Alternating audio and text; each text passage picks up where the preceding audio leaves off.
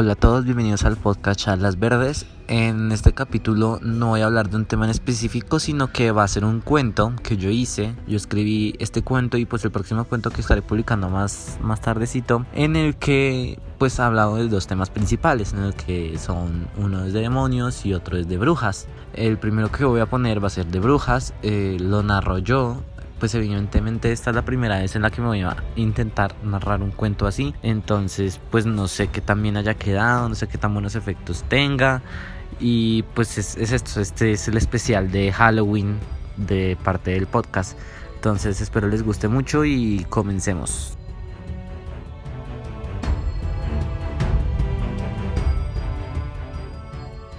Para el momento en que alguien encuentre este escrito yo ya estaré muerto.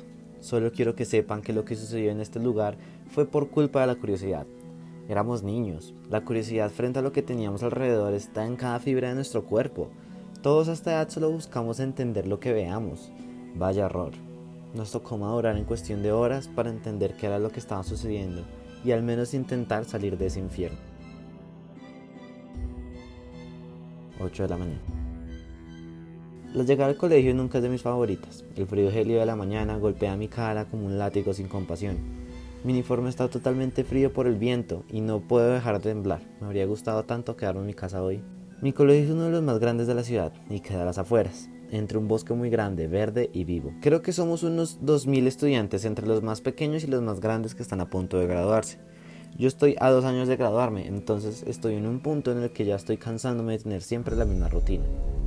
El frío agita suavemente las ramas y hojas de todos los árboles en una danza inquietante. El sonido que viaja en todas las direcciones es acompañado por el motor de buses llegando hacia el colegio. Cada nueva ventisca solo hace crecer el sentimiento de lejanía. Mientras camino lentamente hacia las altas puertas principales de la entrada a los terrenos del colegio, puedo ver cómo van llegando las diferentes rutas que traen a los estudiantes desde sus casas. Todo el ambiente está muy estático, muy gris, a pesar de ser un día común y corriente. Es de esos días en los que se sabe que el clima será apagado y las clases están aburridas como siempre. Cuando cruzo a través de las grandes puertas, empiezo a escuchar los diferentes sonidos de los niños más pequeños saliendo corriendo en dirección al edificio principal, a sus salones de clase.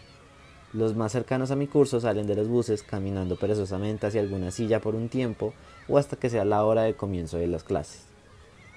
No dejo de pensar en que en este momento no quiero tener clase, no estoy dispuesto a poner atención en clase y mucho menos a estar de todo el día por acá. Al lado derecho de la portería de la entrada veo que el portero está comiendo una especie de carne extraña desde la silla tranquilamente. Tiene un aspecto blanco, con una forma de triángulo casi perfecto. No puede ser carne de cerdo ni de pollo. En fin, no quiero saber qué podría estar comiendo y menos hasta ahora. Camino un poco hacia el edificio principal cuando me encuentro con mi mejor amiga, a la única que tengo. Con los demás no paso a saludarlos cuando los veo y ya. Hola Diego, hola Diana, ¿cómo estás? La verdad un tanto apagada. El no es que sea el mejor ahorita, me dice mientras río un poco y tiembla por el frío que sigue pasando sin compasión. ¿Y tú qué tal lo llevas? Pues no me quejo mucho, le digo intentando reír en vano. Solo que solo me salió una especie de quejido por el frío. Pero la verdad no tenemos mucho más para poder arreglar eso. Mejor entremos al salón y así poder calentarnos un poco mejor o al menos no sentir tanto frío como acá afuera. Tienes razón, mejor entremos.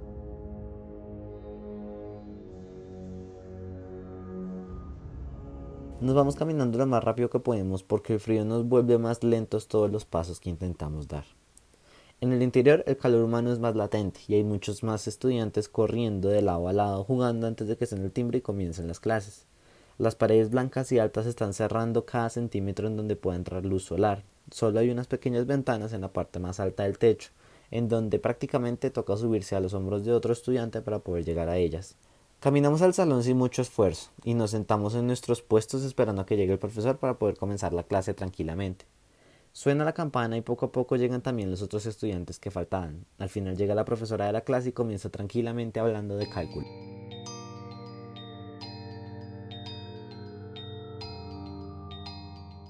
El salón es un cuadrado enorme donde estamos ahorita 45 estudiantes, todos organizados en filas con las sillas de plástico y metal negro que tienen pegado en el costado de la mesa para escribir. Las grandes ventanas dan al parque el exterior en donde están dando una clase de educación física, o al menos el profesor lo intenta. El frío penetrante que está haciendo junto con el clima solo hace que nadie se quiera mover desde donde está. La clase no deja de ser estática, la profesora tampoco tiene la intención de hacer más interesante la misma, entonces prácticamente estamos intentando poner atención pero sin lograr hacer algún avance. Todo es muy quieto, frío y sin sentido. La profesora sigue hablando sin darse cuenta de que nadie está atento. En el exterior el viento gélido se apodera de cada rincón y todos estamos ensimismados o susurrando con algún compañero de al lado para no pensar en el frío. La profesora no deja de estar cada vez más metida en sus pensamientos. La forma de hablar de ella se hace más lejana, más inerte, como si la mente de ella estuviera cada vez más alejada del salón y estuviera viajando sin rumbo. Ocho y media de la mañana. Chicos, dice la profesora mientras deja de escribir en el tablero por un momento, mira hacia el fondo del salón en dirección a la pared que está completamente vacía, pero que ella la observa como si tuviera algo importante escrito o dibujado en ella. Me están llamando para algo importante, tengo que salir un momento así que hagan estos ejercicios. Todos nos quedamos charlando despreocupadamente entre nuestros amigos. Hay un ligero rayo de sol que intenta atravesarse entre las nubes y va en dirección a la entrada principal del colegio. Desde la ventana parece que esa curiosa situación fuera casi poética para poder salir de ahí cuando se acaben las clases. El bosque que rodea el colegio está increíblemente negro. Los ligeros rayos de luz que logran atravesar las densas nubes quedan en las copas de los árboles que están tan pegados unos a otros que pareciera que fueran uno solo. Es un bosque extraño, siempre he pensado eso, y más después de saber tantas historias que salen de él. Unos dicen que acá mataron a una bruja y por eso hay días en los que es mejor no venir por estos lados.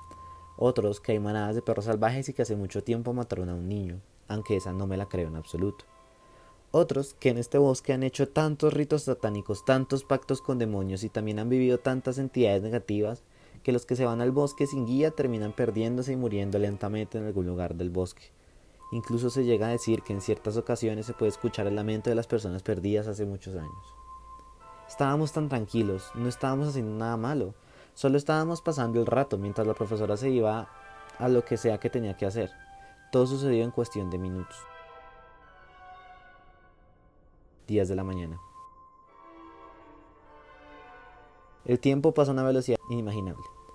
Los demás seguimos charlando sin darnos cuenta en realidad de lo que estaba sucediendo en el pasillo. No había ruido alguno que delatara lo que estaban haciendo. Aún no entiendo por qué lo hicieron, o si en realidad solo lo hacían por algo o alguien que los estaba obligando una de las preguntas que nunca supimos si tendrían respuesta. Todos estamos concentrados en lo que estuviéramos haciendo cuando nos damos cuenta que ya es hora de nuestro descanso. Nadie quiere seguir esperando a la profesora, y más si después de ella no nos da el tiempo que perdemos por esperarla. El río se apodera del salón mientras algunos se preparan para salir al patio, otros mientras sacan sus onces para comer y otros se cambian los zapatos por unos tenis más cómodos para jugar fútbol. Un grito de llamado. Todos se preparan para salir al pasillo y al patio. El tiempo se vuelve más lento. El tiempo es un viejo amigo que siempre avisa cuando algo no está bien. La situación no está para que sea algo grave, no hay nada que haga creer que pueda suceder algo, pero no dejo de pensar en que algo no va bien. Los primeros en salir son los que se enteran de lo que sea que esté pasando. La sensación de que algo malo está pasando afuera se esparce como el agua entre todos los que seguimos en el salón. No tardamos nada en salir, ya que la curiosidad nos llama hacia el frío pasillo. La multitud de estudiantes en el pasillo hace que sea complicado acercarse al vestíbulo en donde logro ver a los profesores que están ubicados uno al lado del otro justo frente a la puerta principal. El ambiente es gélido y pesado. Una sensación de peligro es tan latente que se puede cortar como si fuera una capa de emociones tangible. Los que están más cerca a los profesores están completamente pálidos por lo que sea que estén viendo. Tengo que ver qué es lo que está sucediendo, así que decido abrirme empujones entre los estudiantes mientras Diana me sigue muy de cerca. La miro por un segundo y me doy cuenta de que ella está sintiendo lo mismo que yo. Esa sensación de incomodidad, de saber que algo va mal y que estás en peligro cada vez más y más grande. El nerviosismo de todos los que están en el pasillo también aumenta y se me hace cada vez más fácil acercarme hacia el vestíbulo principal. El vestíbulo es la parte más amplia del edificio, decorada con luces colgantes de color amarillo que dan cierto aire de prestigio y elegancia a todo el colegio. El techo está atravesado de esquina a esquina por varias vigas de madera gruesa que mantiene la integridad de todo el techo. La pintura blanca o de color madera está presente en cada centímetro de la habitación, intentando dar una sensación de comodidad que en estos momentos no se siente en absoluto. El suelo está hecho de baldosas blancas con unas ligeras manchas de color gris que le dan un toque de elegancia y de ser un piso bastante costoso y bien cuidado. Todo está como siempre, a excepción de ciertas cosas que nunca han estado en esos lugares. Seis velas negras están en el suelo junto con unas ramas de algún tipo de árbol. Justo detrás de las velas están siete profesores con las miradas perdidas y están vestidos completamente de blanco. Entre ellos está mi profesora, que sostiene firmemente a un niño de 5 años de los cursos pequeños. La tensión en el ambiente es muy fuerte, nadie sabe qué está sucediendo y el niño solo intenta escaparse con todas sus fuerzas.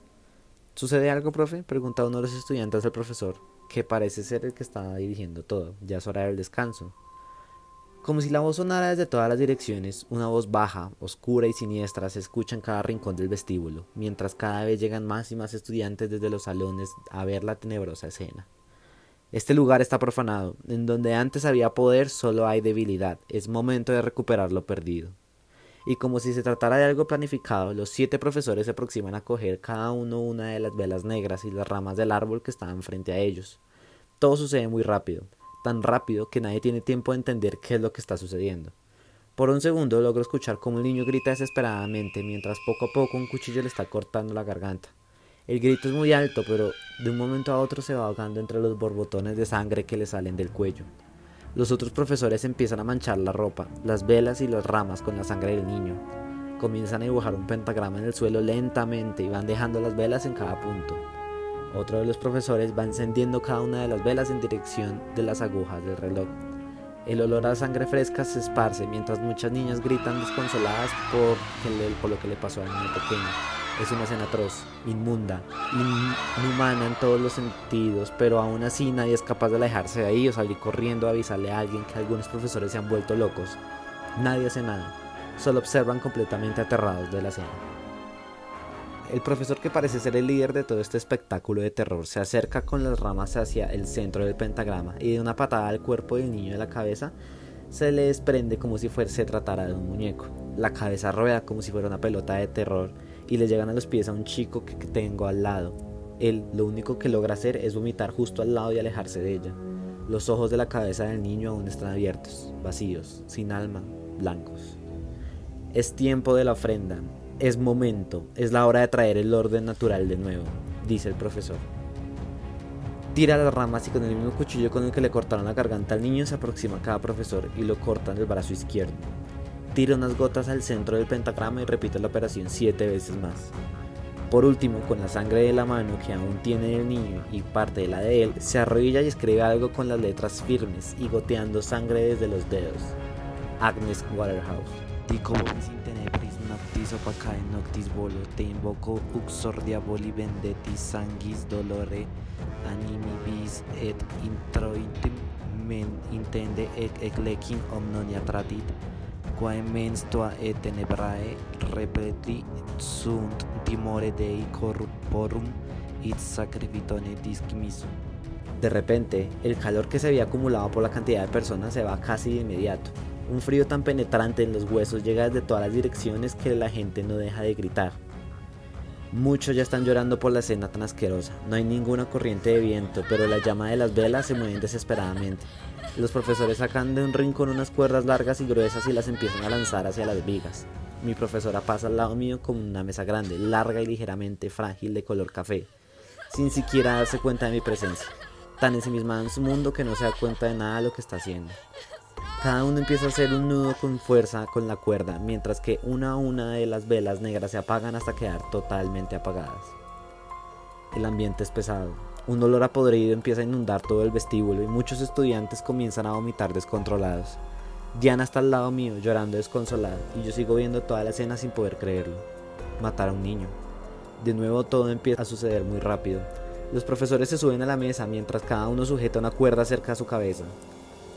Ya está acá, dice el profesor. Las velas se vuelven a encender y lo que logro ver en la mitad del pentagrama es una sombra negra alta y con forma de mujer. Está mirando hacia los profesores mientras ellos se ponen la cuerda en el cuello. La sombra chasquea los dedos y la mesa se rompe ruidosamente. Los cuerpos empiezan a rebotar y los profesores empiezan a ahogar con la cuerda cada uno muriendo lentamente mientras sus extremidades se mueven bruscamente, las caras se les ponen moradas mientras que la ropa les escurre gotas de sangre de ellos, del cuello y de restos de la sangre del niño, una mezcla propia de una película de terror. La sombra se gira lentamente en dirección a nosotros. Hay algo que despide eso, que eriza hasta el último rincón de la piel. Muchos ya han, salido corriendo sin pensarlo, pero la gran mayoría seguimos sin poder movernos del pánico que se ha apoderado de nuestro cuerpo.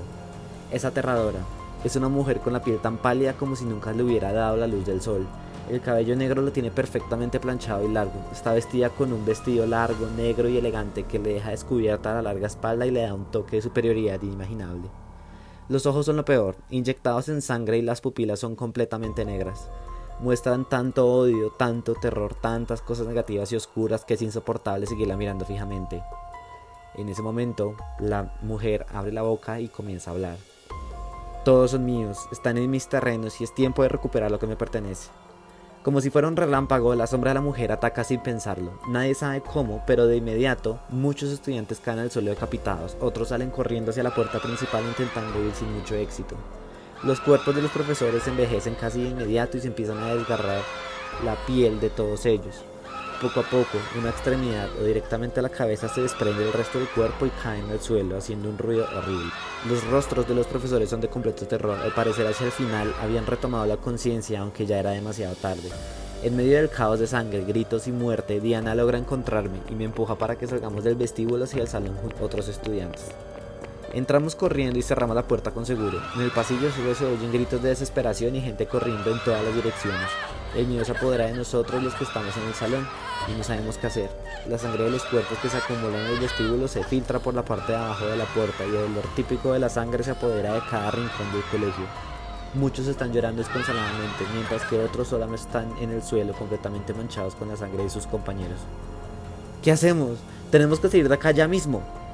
Los mato a todos, dice una chica mientras intenta calmar el llanto descontrolado. ¿Qué le sucedió a esos profesores? ¿Por qué lo hicieron? Más importante que eso es quién es la mujer que salió del pentagrama. ¿Es una bruja? ¿Por qué lo hace? Tenemos que mantener la calma, chicos. Es lo primero que puedo decir antes de que empezó todo este problema. Tenemos que buscar una manera para irnos de acá y rápido. Justo como si fuera una respuesta, siento en la mente una ligera voz, la voz de la bruja, diciéndome, todos ustedes son míos, ni se te ocurra hacer algo. La piel se me eriza de inmediato al escuchar la voz de la señora del pentagrama justo al lado mío. ¿La escucharon? Logró preguntar completamente pálido, la voz de la señora. No, ella no está acá, responden todos un tanto nerviosos. Tenemos que aprovechar que estará con los demás para poder escapar por la puerta principal. Es la forma más fácil. Tienes razón, dice Diana un poco más tranquila. Tenemos que irnos y rápido. ¿Quiénes nos acompañan? Unos 10 estudiantes se levantan decididos a seguirnos. Todos están de acuerdo, así que decidimos acercarnos a la puerta para abrirla y salir a cualquier costo. El silencio en el pasillo es sepulcral. Los cuerpos tirados en el suelo están desmembrados y con los ojos abiertos mirando hacia la nada. Niños de todas las edades, desde los más pequeños hasta los más grandes, están tirados completamente manchados de sangre. Algunos brazos están tirados en el suelo sin el resto del cuerpo, y la sangre salpicó tanto que hay incluso gotas en el techo. Como es que mata niños porque sí, sea lo que sea, no tiene sentimientos. 11 de la mañana. Cuando al fin podemos regresar al vestíbulo, la misma escena se repite, cuerpos por todos lados y sangre regada en cada rincón de los siete cuerpos de los profesores. Aún quedan colgando algunas partes de cuatro de ellos, los demás están en el suelo como los demás estudiantes. El pentagrama es el único lugar en donde ningún cuerpo ha caído. La sangre del niño decapitado sigue completamente fresca, como si no hubiera pasado una hora desde que hicieron el siniestro dibujo. El nombre de Agnes Waterhouse está ligeramente torcido, como si alguien hubiera intentado borrar en vano. ¿Quién fue Agnes Waterhouse? ¿Por qué ella está haciendo eso? Cuando nos acercamos lentamente hacia la puerta principal, todos quedamos completamente petrificados al ver algo colgando desde la manija de la puerta. Es un mechón de cabello negro manchado de sangre. Al final tiene amarrado un dedo corto ensangretado de al parecer un niño pequeño. El dedo se mueve de un lado a otro como si se tratara de un gusano rojo completamente vivo. Diana se me queda mirando por un segundo y luego me dice, creo que es mejor que salgamos por la parte de atrás, no tengo buena espina de eso. Tienes razón, le digo sin, poder quitarle la vista al dedo pequeño. Mejor vamos por el patio. Qué ridículo, dice uno de los chicos que está con nosotros. Es solo un montón de pelo que cuelga un dedo de un niño. No es nada malo, solo da mucho asco. Tenemos que irnos de acá como sea, entonces déjenme quito eso. El chico se aproxima a la puerta y sin pensarlo dos veces coge el dedo y lo tira a un lado sin pensarlo. El tiempo se detiene. Todos sentimos como poco a poco una sensación de terror se apodera en nuestros sentidos. El instinto de supervivencia dice corre. La audición dice no escuches, la vista dice no veas. El chico solo alcanza a dar media vuelta en dirección nuestra, que nos alejamos lentamente de él sin creer lo que está a punto de suceder. No sabemos exactamente qué pasará, pero nuestro instinto nos avisa que la vida del chico está llegando a su fin. Una fuerza sobrenatural empieza a abrir la boca sin que él quiera. Se abre como si fuera a recibir un bocado muy grande de algún alimento. Poco a poco la boca sigue y sigue abriéndose lentamente. El chico intenta con todas sus fuerzas cerrarla, con las manos empujar la mandíbula intentando evitar que se siga abriendo, pero todo es en vano. Parece que esa parte del cuerpo no fuera de él, que no le hiciera caso, que hubiera tomado vida propia y que ahora quisiera hacerlo sufrir por mucho tiempo. La mandíbula llega a un punto en donde ya no debería poder seguir abriendo la boca, pero esa fuerza sobrenatural aún lo hace seguirla abriendo. Los bordes de los labios le empiezan a sangrar poco a poco mientras la piel cede ante la fuerza. El chico llora desesperado por intentar evitar esto, pero lo único que logra es que todos nos alejemos de él y no lo toquemos por el miedo que nos pasa lo mismo. El chico llora, no sé si de desesperación, de dolor o de ambas, pero nunca lo sabremos. La piel termina de intentar hacer un esfuerzo para retener la mandíbula, se desgarra con un largo sonido tan horrible que es inimaginable pensar de dónde vendría un sonido así y así continuó abriéndose la mandíbula. No paró hasta que se desprendió de uno de los dos lados de la boca y el chico terminaron en el suelo totalmente muerto, una de las muertes más grotescas de todas. Definitivamente tenemos que evitar tocar esas cosas, dice uno de los chicos. Buscamos otra salida y rápido, dice, mientras intenta no mirar el cuerpo del chico. No, no podemos dejarlo acá, dice la chica intentando controlarse, mientras llora desconsoladamente. Es mi hermano, no puede quedarse acá. Tenemos que llevarlo a otro lado, por favor. Mira, niña, dice otro de los chicos. Él es de último curso, mientras la chica es bastante más joven. Tenemos que ir acá lo más rápido que se pueda. Tu hermano ya se murió y no creo que tus papás se vayan a sentir muy felices si terminan muriendo sus dos hijos. Ya cuando se tenga una oportunidad vendrá la policía y el que tenga que venir a recuperar los cuerpos. Pero por ahora tenemos que salir de acá vivos sea como sea. Si te quieres quedar acá con él me vale una mierda, es tu problema. Pero si no es así, entonces cállate, no hagas ruido y vámonos de este infierno. Creo que todos entendemos que nadie quiere terminar como el chico, así que no son necesarias las palabras para saber que no hay tiempo para discutir. Caminamos de nuevo a través del vestíbulo para llegar a la parte de atrás, en donde está la puerta al patio. Caminamos sobre cuerpos, sangre y quién sabe qué más partes de cuerpos pequeños. El sonido de algunos gritos en todo el edificio no dejan de rebotar en cada pared, techo y suelo. No dejamos de sentir el hedor de la sangre que se apodera de cada rincón y te deja con un ardor en las fosas nasales. Caminamos lo más sigiloso posible. No podemos permitir que se junten con nosotros más estudiantes. Un grupo grande podría llamar la atención de Agnes Waterhouse. Y eso es justo lo que no queremos. El sentimiento de maldad pura está latente en cada esquina del edificio. Lo que sea que hayan hecho para traer a esa mujer a este lugar es tan malvado que simplemente es inimaginable. El sentido de supervivencia nos dice que a pesar de que intentemos pasar desapercibidos, la realidad es que Agnes Waterhouse nos vigila a todos. No la vemos, pero la sentimos en cada parte de nuestro cuerpo, en cada cabello, la sensación de estar acorralados, de ser tan inferiores, tan frágiles que en cualquier momento ya podría aparecer y matarnos a todos en cualquier momento. Sentirse vigilado, sentirse perseguido, sentirse pequeño, la maldad en cada rincón. La facilidad con la que la maldad entra a un centro educativo. Es cierto que los más pequeños son los más vulnerables, Nadie imaginaba que el mundo tendría tanta maldad al punto en que los niños terminarían siendo los más vulnerables, los que iban a morir, no los pecadores, no las personas más malvadas del mundo.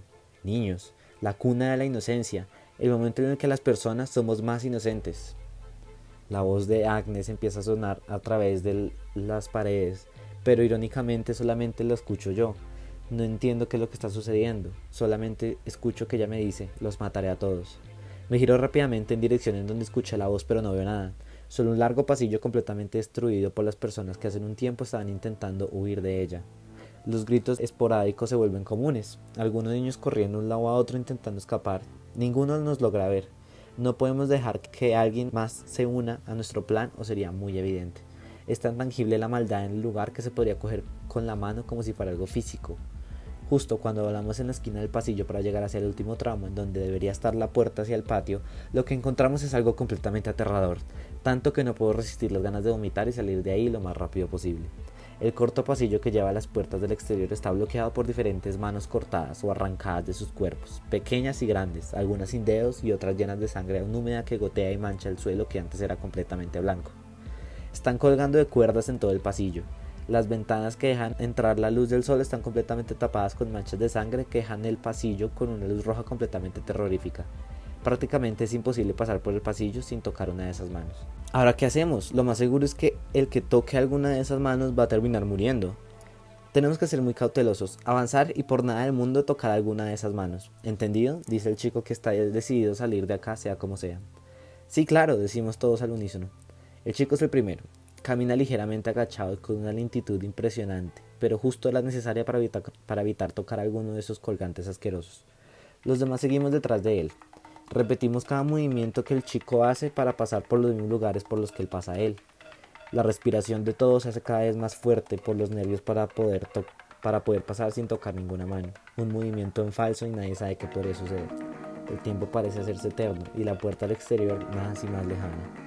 El tiempo se detiene, se extiende y se vuelve más imposible creer que podremos salir de acá. Lo que menos queríamos es lo que logro ver en un segundo antes de que suceda.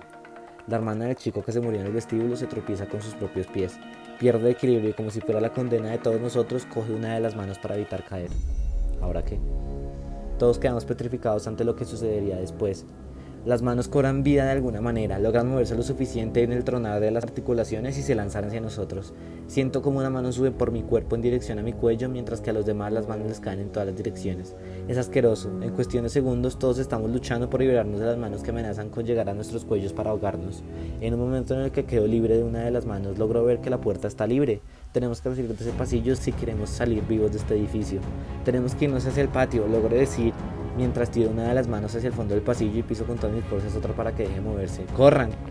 Como si fuera una orden, todos logramos movernos con dificultad para llegar a la puerta del patio. La voz de ella, de Agnes Waterhouse, rebota en todas las paredes como si fueran miles de voces que la ayudan a reírse de todo lo que sucede en estos momentos. Van a morir todos, no van a salir de acá.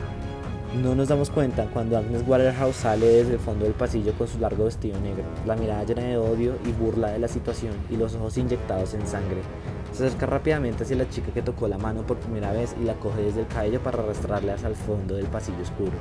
¡Ayuda! logra decir la chica antes de que la bruja le tape la boca con una mano tan blanca y llena de joyas que a duras penas puede respirar. El chico mayor mira por un segundo a la chica y luego sale corriendo en dirección a la puerta del patio. La verdadera naturaleza. Bienvenidos a su ser, dice Agnes Waterhouse en mi mente. No puedo ni pensar en lo que acaba de decir el chico. Tengo que ayudar a la chica sea como sea. Salgo corriendo con una de las manos en mi mano y la lanzo en dirección a la bruja. Le cae cerca del cuello y empieza a ahogarla. La bruja suelta por un segundo a la chica y es el suficiente para que ella salga corriendo en dirección a la salida del patio. Yo no lo pienso dos veces y también salgo corriendo en dirección a la salida. Los demás se dan cuenta e intentan con todas sus fuerzas correr mientras se quitan las manos de la cabeza y del cuello para salir al exterior. 12 del mediodía. Cuando cruzamos la puerta nos deslumbra la luz del sol, que cada vez es más fuerte. El patio está curiosamente silencioso, no hay ningún sonido, ni de aves ni de otros animales, todo silencio. Qué cosa más asquerosa, dice uno de los chicos mientras se quita la ropa manchada de sangre, el peor día de la vida. Todos miramos en dirección a la puerta con el miedo marcado en nuestros rostros. Por favor, que no vayan a salir. Pero no sucede nada. Bueno, tenemos que irnos acá, dice el chico mayor. Vamos a la entrada principal. Eres un cobarde, le digo al muchacho sin dejar de tener rencor por lo que hizo. No fuiste capaz de ayudar a la chica. Me llamo Julián, dice, mientras busca algo cerca de la cancha de fútbol. Y sí, la dejé porque yo ya había dicho, yo no soy un héroe, solo quiero salir de acá. Todos los miramos con un odio interno inexplicable. Es una persona horrible que solo piensa en sí mismo. Ah, y no me vengan con estupideces de que no tengo sentimientos. Cada uno mira qué hace y eso decidí hacer yo. No esperen mucho más. Julián sigue en dirección hacia los talleres sin darnos la oportunidad de decirle algo más. ¿Van a venir a buscar algo para defendernos o tampoco quieren? dice Julián evidentemente enojado por lo sucedido. No podemos quejarnos porque él es uno de los que nos podría ayudar al momento de la salida, así que decidimos avanzar. Caminamos por el patio y llegamos a la parte en donde un curso estaba en clase de educación física. La imagen es igual de aterradora de lo que sucedió en el vestíbulo. Cuerpos ensangrentados y desmembrados por todo el pasto. El verde brillante cambió por el rojo sangre que solo deja una sensación de estar en el fin del mundo. Al pasar por los salones de artes y manualidades, Julián nos dice que entremos a buscar lo que sea que pueda hacer daño y así defendernos de lo que sea que se le pueda ocurrir a Agnes Waterhouse. Entramos al amplio salón lleno de mesas altas manchadas por los años de tanto uso. En ellas hay varios grifos y cajones para guardar materiales o herramientas. Los grandes ventanales dejan ver el patio iluminado por la luz del mediodía. Podemos ver al fondo del edificio principal y algunas personas escondidas en los salones o corriendo de algo, una sensación horrible. Nos ponemos a buscar entre los cajones y puertas algo que nos sirva. Al parecer antes había alguien acá porque las luces estaban encendidas y habían varias pistolas de silicona calentándose. No hay sangre por ningún lado, pero sí mucho desorden que deja ver que algo sucedió acá durante las muertes en el vestíbulo. No veo nada que nos pueda servir de mucho, digo pensando en algún otro lado que tenga algo que nos pueda servir. Tenemos que buscar bien, responde Julián. En ese momento escucho la voz de Agnes Waterhouse en mi mente de nuevo. porque la escucho solamente a ella. ¿Qué tan dispuesto estás a salvarlo? me pregunta. Esa voz de nuevo. ¿Dónde está? ¿Por qué no la puedo escuchar? ¿Por qué el resto no la puede escuchar? Reviso con los nervios de punta por todo el salón en busca de alguna señal de donde pueda salir. La logro ver en el patio. El vestido negro resalta tanto con los alegres colores de alrededor que es imposible no verla. De repente ella me vuelve a hablar en la mente. Veamos cuál es la reacción de todos. De lo que parece ser un bolsillo en el vestido, ella saca un pequeño muñeco. Por lo lejos no puedo ver de qué se trata, pero creo tener una idea de qué puede ser. ¿Vudú? ¿A quién va a hechizar? ¿Qué está buscando? Agnes Waterhouse empieza a sonreír lentamente mientras que con la mano derecha sostiene al muñeco y con la izquierda saca una pequeña aguja, tan delicada y fina que pareciera que se fuera a romper si la deja caer al suelo. Pincha el muñeco en el pecho. El grito que sigue es el de una chica, tan fuerte, agonizante, doloroso y desgarrador que todos nos quedamos petrificados por un segundo. La hermana del niño que murió en el vestíbulo está en el suelo completamente pálida del dolor y con un pequeño hilo de sangre saliéndole del pecho. No sabemos qué hacer. La sensación de terror se apodera de todos nosotros si no pensamos con claridad. Agnes saca otro muñeco del bolsillo. El otro queda flotando en el aire tranquilamente. Pinchazo en una pierna. El grito que le sigue es igual al desgarrador al de la chica, solo que ahora es uno de los niños más pequeños que nos sigue desde el principio. De unos 12 años, el pelo rubio lo tiene manchado de la sangre de las, manos y quién sabe qué más. Sus pequeños ojos azules se llenan de lágrimas de dolor de inmediato. En la cara se le nota la confusión por no saber qué está sucediendo. Pero qué putas está sucediendo. Uno de los chicos que nos siguen están en pánico y no saben qué hacer. Al parecer nadie puede ver que la bruja está desde afuera haciendo estas atrocidades. Agnes Waterhouse empieza a bailar al ritmo una canción diabólica y siniestra que solo escucha ella, mientras sigue pegándole, pinchando, cortando poco a poco los dos muñecos que tiene. La, la, chica y el niño siguen gritando desesperados mientras que los otros tres que están con nosotros, Diana y Julián, no entienden qué está sucediendo. Tenemos que ayudarlos, dice Diana completamente llena de lágrimas por la horrible situación. ¿Qué putas quieres que hagamos si ni nosotros entendemos? dice Julián. Nuevo en dirección donde la bruja, que está haciendo su danza malévola, y ella sigue cortando y cortando con sincronía perfecta cada muñeco. Por un segundo se detiene, me mira y pone su blanca y esquelética mano sobre los labios. De repente escucho que ella me dice en mi mente, cállate, si dices algo tú serás el que estará en el suelo. El niño y la chica se levantan un poco la camisa solo para encontrar la forma de un pentagrama que se formaron entre corte y corte. La sangre sale por montones y ambos están completamente sumidos en llanto y dolor. Las heridas siguen abriéndose lentamente como si en cualquier momento la piel fuera a ceder. El niño solo nos mira por un segundo. Unos últimos cortes salen en su cara lentamente. La sangre brota de la piel en pequeños hilos. El último corte le llega a aquellos ojos azules llenos de pánico, llenos de miedo, de dudas, de dolor. El corte llega hasta la córnea del ojo.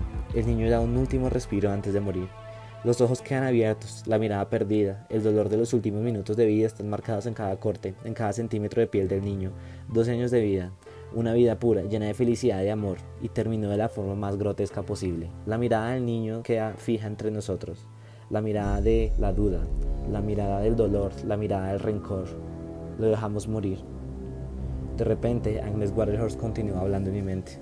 La muerte no distingue entre bueno y malo, solo mata. La chica, a pesar de tener casi los mismos cortes del niño, sigue viva. Se levanta lentamente y nos mira con los ojos llenos de lágrimas. Intentamos ayudarla a tenerse en pie mientras buscamos algún botiquín de emergencias. Volteo a ver a la bruja y veo que el muñeco del que parece ser el niño está ardiendo en llamas rojas y furiosas. Tiene en la mano el muñeco de la chica. Lo acerca a la boca y parece que empieza a susurrar algunas cosas al muñeco. Todo mientras me mira fijamente con esos ojos rojos llenos de odio. La chica no entiende qué sucede, nosotros no entendemos tampoco qué sucede, pero de un momento a otro ella coge una de las pistolas de silicona caliente, empuja a Julián que estaba distraído y se le sienta en el pecho. En cuestión de segundos, ella le logra abrir la boca y le mete la pistola con todas sus fuerzas. Acciona el botón y la silicona hirviendo entra por la boca de Julián. El grito es tan fuerte que inmediatamente me sale corriendo completamente asustada. Ayúdame, me dice la chica mirándome con los ojos llenos de lágrimas mientras accionando la pistola de silicona en la boca de Julián. Él intenta quitarse encima, cerrar la boca o al menos alejar la pistola, pero ella tiene tres veces más fuerza de lo normal. Julián solo me mira por un segundo antes de seguir gritando con todas sus fuerzas. La chica está completamente asustada, el cuerpo no lo está manejando ella. Las manos se mueven mecánicamente, le sigue echando la silicona caliente, pero esta vez por toda la cara. La silicona le cae directamente en los ojos. Ella empieza a golpearlo con la pistola mientras Julián convulsiona sin control. Los ojos se le derriten como si fueran parafina. La boca la tiene destrozada por completo y los últimos atisbos de vida que tiene se van en un impulso rápido. El cuerpo está completamente destrozado, la vida de él en algún lugar desconocido. La chica sigue moviéndose mecánicamente mientras que no para de llorar. El cuerpo lo tiene cada vez peor. Los movimientos rápidos junto con los golpes que le dio Julián le abrieron las heridas tanto que se le puede ver la carne latiendo y la sangre brotando a borbotones de cada parte de su cuerpo. Se levanta y se acerca hacia uno de los mecheros que hay en el lugar. Le enciende lentamente. Por favor, logra decir ella al entender qué sucederá ahora. Dile a mis papás que los quiero mucho. Me llamo Luisa Medina. Díselos por favor. Tú podrás salir de acá. No puedo mover un centímetro de mi cuerpo, estoy petrificado, pero no sé si porque quiero o porque no puedo moverme. La chica coge el mechero y lo acerca a su ropa tan lentamente que aumenta la agonía de todos. Los demás chicos salen corriendo en una activación de sus instintos de supervivencia. Yo en me quedo quieto, esperando a que suceda lo peor. La chica llora y llora mientras la llama le quema en el costado. La piel se derrite como un helado terrorífico. Las llamas crecen tan lentamente que la ansiedad aumenta a niveles imposibles de descubrir. Miro por un segundo hacia el patio y ahí está. Agnes Waterhouse tiene un muñeco. Me mira por un segundo, lo deja en el suelo y el fuego empieza a brotar de él como si tuviera vida propia y funcionara con odio. Ella comienza a dar círculos alrededor del muñeco mientras las llamas crecen sin control. La risa se hace tan grande y sonora que parece que se escucha en cada rincón de los terrenos que hasta el último animal sale despavorido ante la energía que hay en el lugar. El vestido se mueve junto con las llamas, todos sincronizados en una danza malévola. La risa de Agnes Waterhouse, la maldad se hace tranquila cada vez más y más. Incluso Dios nos ha abandonado, solo que no lo sabíamos. El cuerpo de la chica se enciende como si de una vez se tratara. Lo que antes no podía mover por voluntad se acaba y ella en un instinto de supervivencia sale corriendo al patio y gritando completamente en llamas. El instinto le dice que corra, la realidad dice que ya no hay manera de salvarse. Al llegar al patio, las llamas crecen hasta los 4 metros de altura. El cuerpo de la chica sigue teniendo convulsiones por las llamas. Ella sigue gritando con las pocas fuerzas que le quedan. El fuego le derrite toda la piel. De las manos solo está el cartílago y los huesos que se mueven por última vez. El olor a muerte, carne quemada y un olor de azufre se convierten en el último que queda de ella. El cuerpo finalmente cae al suelo, unos últimos espasmos de reflejos y se queda completamente quieta. Las llamas siguen ardiendo como una chimenea sin fin. Agnes Waterhouse ya no está en el patio, ha desaparecido, pero su presencia sigue latente en cada rincón. La maldad del lugar está en aumento, las muertes cada vez son más atroces, la vida cada vez más efímera. Salgo del salón sin saber qué hacer. Julián está muerto, el niño igual, la chica igual, Luisa. Solo conocí el nombre de ella hasta sus últimos alientos de vida. Diana y los otros tres chicos están sentados en el suelo sin poder creer qué fue lo que sucedió. Los chicos son de mi edad, puede que estén en otro curso, pero definitivamente son de mi edad. Diana solo está mirando al cielo sin saber qué pensar. Las lágrimas le brotan de los ojos. El dolor de ver morir a un niño es horrible. Es lo peor que pueda existir. ¿Qué haremos ahora? pregunta uno de los chicos completamente asustado. El rostro del ataque solamente quiere irse de ahí. Que miedo se ha llevado tanto de él que ya no quiere nada más. Tenemos que salir de acá, dice el otro chico sin dirigirse a alguien en específico. El tercer chico solo mueve la cabeza para decir que tiene razón. Todos tienen razón, Diego. Tenemos que salir de acá. Yo no respondo, solo me levanto y camino en dirección a la entrada principal. Los demás me siguen sin dudar un segundo más. Justo en ese momento escucho de nuevo la voz de Agnes Waterhouse diciéndome, la pudiste salvar y no lo hiciste. Solo viste cómo moría ahogado. La naturaleza humana es tan buena. Una de la tarde. Un silencio se cierne sobre todo el colegio, a pesar de que vemos que aún hay varios estudiantes encerrados en el edificio principal y nos hacen algunas señas de ayuda, no escuchamos los golpes en las ventanas, ni el viento contra los árboles del bosque, nada. Cuando llegan a la zona de parqueo de los buses, cuando dejan a los estudiantes, lo que vemos es un ambiente desolador. No hemos sido los primeros en intentar salir de acá. El suelo está cubierto de varios cuerpos de personas, todos con balas en el cuerpo o con deformaciones en las articulaciones. Ya es normal ver la sangre en donde antes los niños corrían alegremente. En las enormes puertas de metal de la salida están empalados los tres cuerpos de tres niños. Los cuerpos están sin manos y están con las piernas en ángulos completamente imposibles de mantener. Sea lo que sea lo que les sucedió, cuando estaban vivos los torturaron de una manera horrible. Los ojos de los niños están completamente abiertos y con la mirada perdida. La sangre gotea desde el cuerpo de ellos a través de la reja hasta llegar al suelo lentamente. El sonido es de un disparo tan cercano que lo único que hago es tirarme al suelo en un intento de salir del campo de visión de la persona que lo está haciendo. El cuerpo que cae al suelo inerte es el de uno de los chicos. Miro en todas las direcciones intentando encontrar a Diana y la logro ver arrastrándose en dirección a la portería del guardia de seguridad. Entiendo que es el lugar más seguro, así que me arrastro lo más rápido que puedo para ir allá también. Uno de los chicos se levanta corriendo en dirección a la portería y no intento llegar rápido. Corre y pasa al lado mío sin siquiera mirarme. Otro disparo y el chico cae al suelo con la cabeza completamente abierta. El cerebro se desliza tranquilamente desde el cráneo hasta el suelo. El chico continúa vivo por un tiempo, morirá por un segundo antes de morir. Me arrastro como puedo hasta que logro llegar hasta la portería. Diana ya estaba preparada para cerrar la puerta justo detrás de mí. ¿De dónde están disparando? Pregunto intentando ver la ventana si hay alguien visible. El portero, dice Diana con el mío marcado en la voz. Él es el único que puede tener una por acá. Agáchate. No lo pienso dos veces y me agacho lo suficiente para poder seguir viendo hacia el exterior. El portero viene caminando desde el edificio principal con el arma en la mano. Los ojos los tiene completamente rojos y en la mirada no se ve nada de lo que antes era él. Una persona completamente diferente. Mierda, chico, dice Diana con los ojos llenos de lágrimas. El portero se acerca hasta el chico y guarda el arma en el cinturón. Del chaleco saca un cuchillo de cocina enorme y lo mira fijamente. El chico le empieza a hablar. Por favor, déjenos ir. Quiero estar con mi familia, no quiero estar acá. Tengo que hacerlo, dice el portero con el cuchillo en la mano. Tengo que hacerlo o ella me castigará terriblemente. Perdóname, niño. El portero se lanza contra el cuerpo del chico y lo empieza a apuñalar sin compasión. El chico solo logra dejar un grito ahogado muy pequeño en el aire antes de que le salga sangre por la boca. No se mueve, se queda quieto mientras el portero continúa apuñalándolo. Uno, dos, tres, seis, siete puñaladas. El chico está muerto. Las puñaladas le dejan abierto todo el tórax y parte de la cara la tiene sin piel, dejándole ver, todo, ver los tendones y dientes desde el interior. El portero se levanta y se queda mirando en nuestra dirección. Toda la ropa la tiene manchada de sangre fresca del chico y en la cara solo se ve un cuerpo sin alma, perdido, condenado. Lo tenía que hacer niños. Ella me lo ordena, tengo que hacerlo. Ahí es cuando la veo de nuevo. Agnes Waterhouse está un poco más atrás del portero. Le susurra al oído y sonríe con desprecio mientras el portero continúa hablando. Y ahí es cuando me acuerdo. La carne blanca a la mañana. El portero. Alguien le hizo algo con esa cosa blanca y ahora ella puede hacer con él lo que quiera. Acá acaba mi turno, dice el portero. Espero les vaya bien, niños. Nos veremos en algún momento. La mano de Agnes guía la mano del portero, que tiene el cuchillo, y sin pensar dos veces lo empuja que se apuñale él mismo. La operación continúa otras siete veces sin parar. La sonrisa de la bruja es tan pronunciada que cada vez se le ve peor la cara. Parece que envejece cada vez más. Los ojos se le convierten en dos cuencas grandes y negras que le resaltan aún más los ojos rojos del odio. El cabello sigue con perfección, pero ahora tiene canas y se le encrespa en varias partes, y el vestido negro se le desgarra en algunas partes también. ¿Qué hacemos? pregunta Diana sin entender lo sucedido. ¿Cómo se apuñala a sí mismo? Estaba loco. No fue él. En la mañana estaba comiendo algo que estoy seguro que no sabía muy bien qué era. Le hicieron brujería para que le hiciera caso a la bruja. Tenemos que salir de acá. Ya podemos salir de acá. Ya no hay nadie, dice Diana. Ella se acerca rápidamente hacia la puerta y la abre. En cuestión de segundos algo se empieza a arrastrar desde el techo y Diana lo único que alcanza a hacer es mirar hacia arriba. Un ladrillo del tamaño de una caja de zapatos le cae en toda la cabeza. El golpe no es fulminante, no muere, solo le brota sangre a la cabeza. Alcanza a voltear a verme, uno de los ojos se le salió de la cuenca y lo tiene colgando le llega hasta la boca.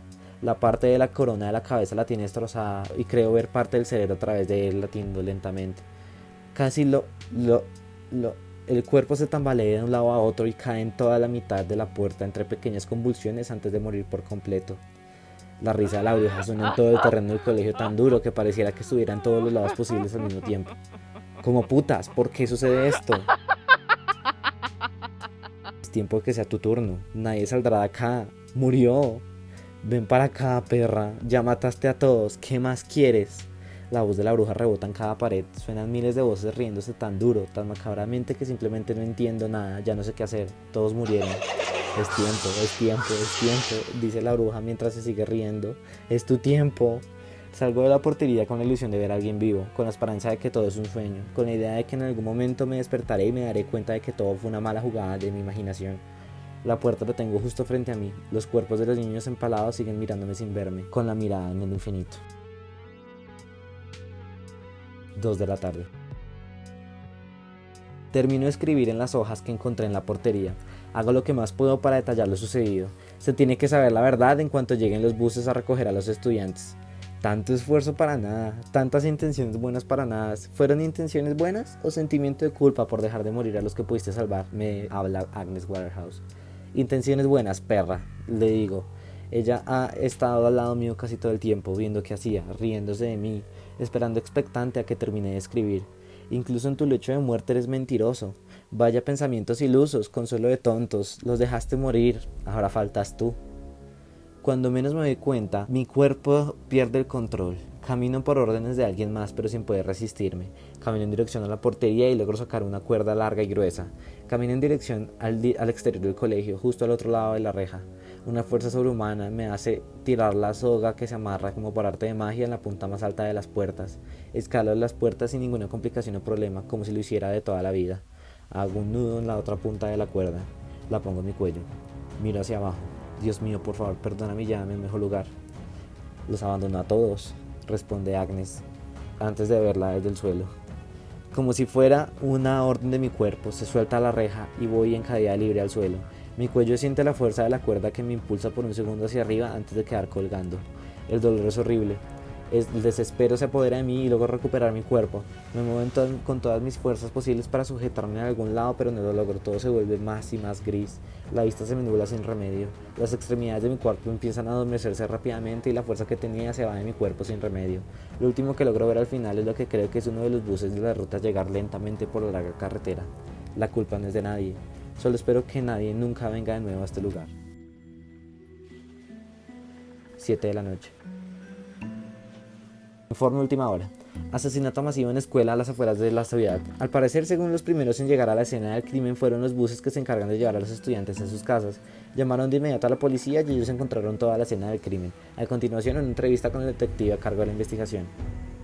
En efecto, esto fue obra de alguna secta extraña. Los profesores fueron los causantes de toda esta masacre infantil. Los profesores y el portero. Todos se encargaron de matar hasta el último niño de maneras tan grotescas que son imposibles de describir. Pero detective, según fuentes dicen que encontraron una carta de uno de los estudiantes en los que habla acerca de una bruja y que todos fueron víctimas de algo. En este bosque siempre han sucedido cosas extrañas. La carta que mencionas es una de ellas. Todas las señales indican en la que los profesores planearon esto. No más preguntas. El detective mira la cámara por un segundo y luego vuelve a la escena del crimen en donde hay varios policías revisando hasta el último detalle de cada escena. Y bueno, esto es todo lo que nos comunican desde la policía. El periodista mira la cámara un segundo y luego dice, lo que les podemos decir desde acá es que si hay un ambiente muy pesado. La sensación de que algo malo sucederá pronto es muy fuerte. Hay algo maligno en este lugar. Seguimos con ustedes en estudio. La cámara corta la transmisión y el periodista mira por un segundo hacia el colegio. La sensación de terror le hela la sangre y le pone la piel de gallina. Da media vuelta y se dispone a irse con el camarógrafo cuando llega el detective por detrás. No debiste decir eso. ¿Está bien? Le pregunta el periodista un poco nervioso. Tiene los ojos rojos y le veo un poco agitado. Nada que no se pueda solucionar. Me tengo que ir, detective. Tengo que hacer otro cubrimiento de noticia y, no tenemos mucho tiempo. Perdón. Sí, claro. Vayan con cuidado en la carretera. Está muy oscuro y peligroso hasta ahora. El camarógrafo y el periodista se suben lo más rápido que pueden a la furgoneta en la que venían y salen en dirección a la ciudad. Uf, qué horror ese detective. Sentía algo que no me daba buena espina. Y esos ojos rojos. Ni que lo digas, responde el camarógrafo igual de incómodo. Fue algo muy extraño. Espera. Espera, espera. El carro no frena. ¿Qué pasa? ¿Qué pasa? Frena, por Dios, dice el periodista lleno de pánico. Un barranco aparece en la vuelta que no pueden dar. La camioneta vuela por el aire, da vueltas por el suelo y cuando al fin se detienen, explota.